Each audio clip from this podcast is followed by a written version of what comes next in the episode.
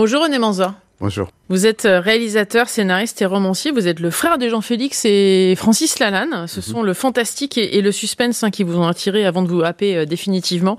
Le public euh, vous a découvert avec le film Le Passage en 86, avec Alain Delot hein, dans le rôle de Jean Diaz, un célèbre créateur de dessins animés tué dans un accident de voiture. Suivront les films 3615 Code Père Noël en 90, Un amour de sorcière en 97, Dédale en 2003. Je vais pas tous les citer. Votre univers et votre patte ont, ont donné lieu à une série américaine, Les Aventures du jeune Indiana Jones en tant que réalisateur, à la demande d'ailleurs de Steven Spielberg et de George Lucas. Aujourd'hui, euh, vous signez L'ombre des innocents avec euh, Kalman Levy en, éditeur, un polar rythmé qui met l'accent sur ce que beaucoup euh, considèrent comme la reine des preuves, c'est-à-dire l'ADN. L'histoire euh, démarre sur le meurtre d'un enfant. Le tueur a laissé un indice, le mot euh, tresse, ce qui permet euh, et ce qui met en avant vis-à-vis des enquêteurs d'être relié à deux autres meurtres qui sont liés également à des meurtres d'enfants. Il y a aussi une larme, une combinaison avec dessus de l'ADN. Cet ADN est relié à une écrivaine qui semblait se trouver à l'opposé du lieu du crime. René Manzor, l'ADN est-elle infaillible?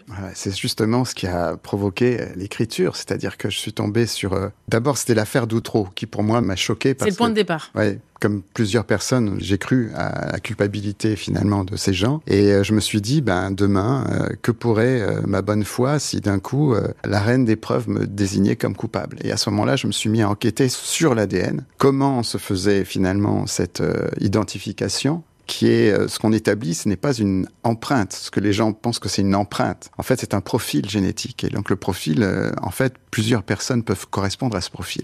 Là où l'ADN est une reine d'épreuve, c'est pour disculper quelqu'un. Parce qu'en fait, l'ADN, quand on fait un profil, on va se servir, on va expertiser 13 marqueurs. Donc il suffit qu'il y ait un marqueur finalement qui ne soit pas le même. À ce moment-là, ça vous disculpe à 100%. Mais on ne peut pas identifier un suspect à 100%. Il y a un clin d'œil euh, que vous faites d'ailleurs à Victor Hugo. Hein. Il y a du Javert, de Jean Valjean euh, dans les personnages principaux. C'était important ça aussi pour vous de relier à la littérature? En étant jeune, finalement, euh, c'était mes premiers moi, en fait, la, littérature populaire. J'adore Hugo. En fait, ça a été pour moi euh, entre Hugo et Dumas, j'ai voyagé dans leurs histoires et donc forcément, quand je me suis attaqué à, l'erreur judiciaire, j'ai tout de suite pensé à Jean Valjean et Javert, puisque finalement c'est un peu l'origine du, même s'il a volé une pomme, ça ne justifie pas le bagne, voyez. Et donc euh, c'était encore une fois ben, le principe de cette erreur, jusqu'où on peut broyer quelqu'un d'innocent justement. On découvre euh, dès les premières pages à quel point votre écriture est instinctive et à quel point elle fait mouche, c'est-à-dire tout est très précis. On a l'impression d'être dans le décor, d'être de nouveau un acteur, nous aussi, d'avoir notre mot à dire sur euh, la possibilité d'élucider finalement l'affaire. C'est aussi ça la, force de votre écriture.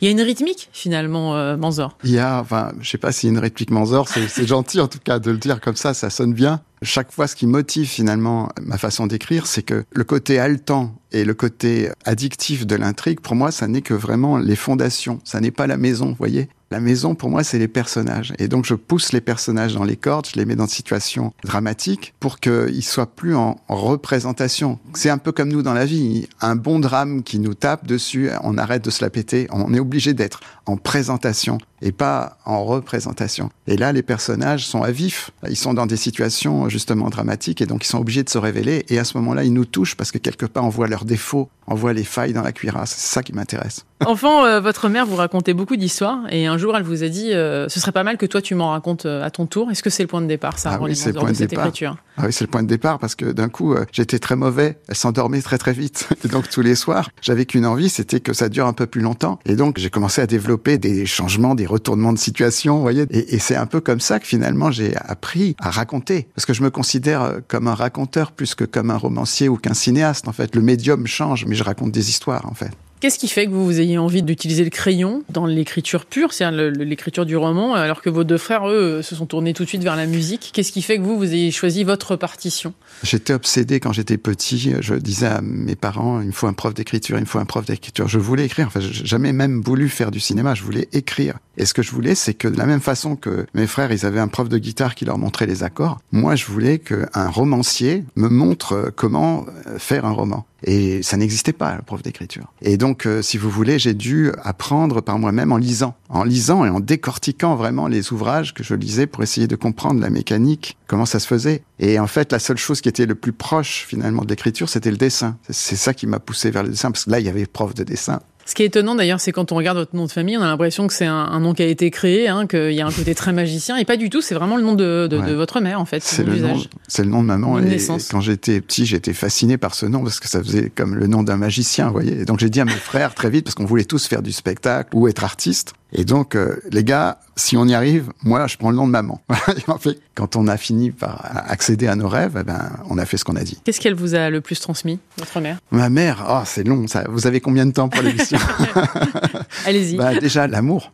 Euh, l'amour, la notion de l'amour euh, maternel qui est un truc euh, infini, et surtout aussi la, réflexion comme quoi cet amour qui commence dans l'organisme finalement, puisque les mères portent. Moi, j'ai, à travers l'exemple de mon père, compris la puissance de l'amour paternel, dont on ne parle pas beaucoup, mais en fait le cordon ombilical, il est, on le construit tous les jours en fait, alors que l'autre, il est là, présent depuis le départ. Et donc c'est un combat, c'est une construction, et donc il faut donner beaucoup de temps d'amour, et ça, je, l'ai reçu de mes parents. Bon, en tout cas, l'amour, on le retrouve en dans cet ouvrage. On comprend plein de choses, mais je ne vais pas tout dire, sinon je vais vous spolier. Je me permettrai pas de le faire. Rapidement, vous avez euh, écrit pour le cinéma, et euh, ça a été assez instinctif. Hein. Le point de départ, c'est Synapse, donc c'est un court métrage qui est déjà euh, reconnu dans le milieu. Puis il y aura le film Le Passage avec Alain Delon. Il a changé quoi ce film dans votre vie, René Manzor Beaucoup de choses parce que je ne pensais pas faire carrière dans le cinéma, et c'est donc Alain Delon qui est devenu mon mentor en fait, qui m'a mis le pied à l'étrier. J'avais fait deux courts métrages. Alors bien sûr, il y avait l'histoire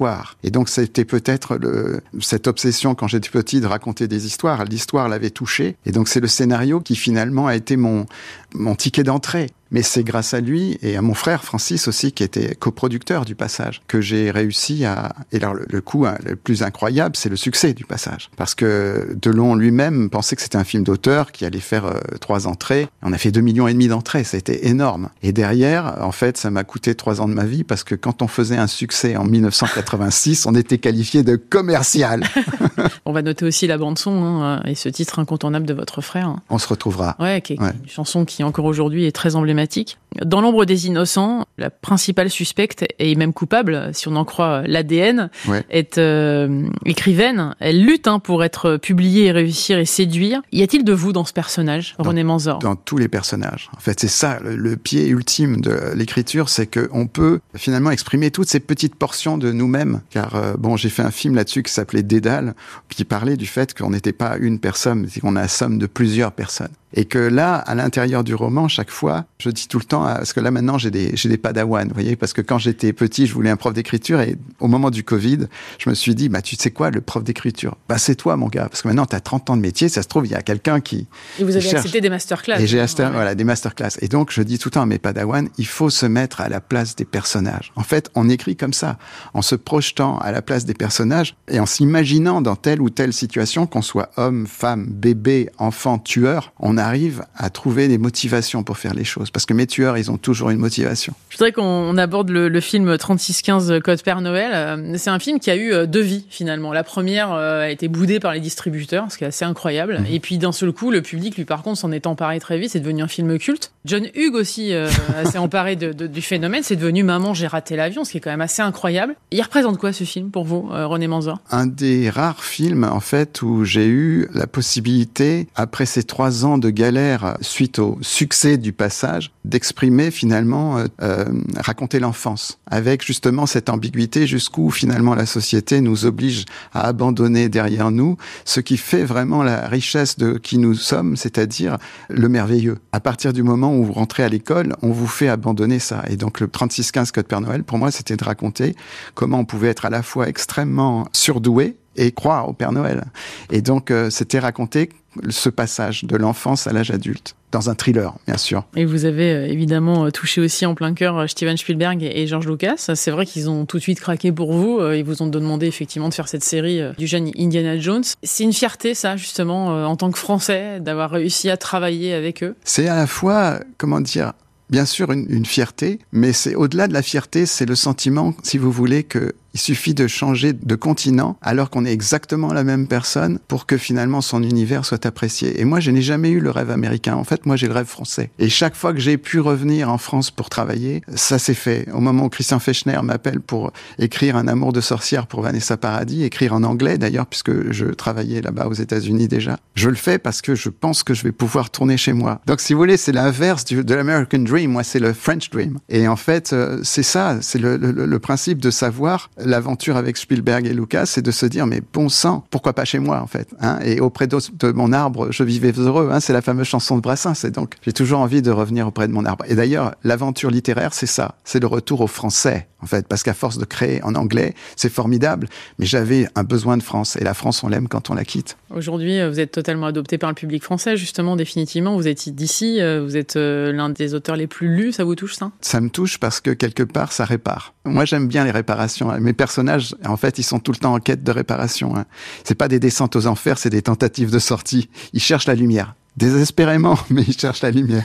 Oui, il y a une belle tentative de sortie à l'intérieur de, de, cet ouvrage. Encore une fois, je ne vais pas euh, tout dévoiler, mais euh, c'est effectivement une histoire de, de, de, qui on est vraiment et de comment les autres nous perçoivent et ce qu'ils connaissent vraiment notre vraie histoire ou pas. C'est aussi un regard là-dessus. Donc en gros, oui. il faut savoir euh, inévitablement euh, tenir compte de ça, de cette part un peu secrète qu'il existe dans chacun d'entre nous. Oui, et aussi le fait que quelque part le divertissement n'empêche pas la réflexion. Vous voyez, moi je me suis toujours battu pour les, les deux. Le divertissement, pour moi, ça n'est que le vêtement de l'histoire. Et pour moi, l'important, c'est pas le vêtement, mais qui le porte. Merci beaucoup, René Manzor, d'être passé dans le monde d'Elodie sur France Info. Ça s'appelle euh, À l'ombre des innocents. C'est sorti chez Calman Levy. Réellement, c'est passionnant. Merci, merci beaucoup. Merci à vous, Elodie.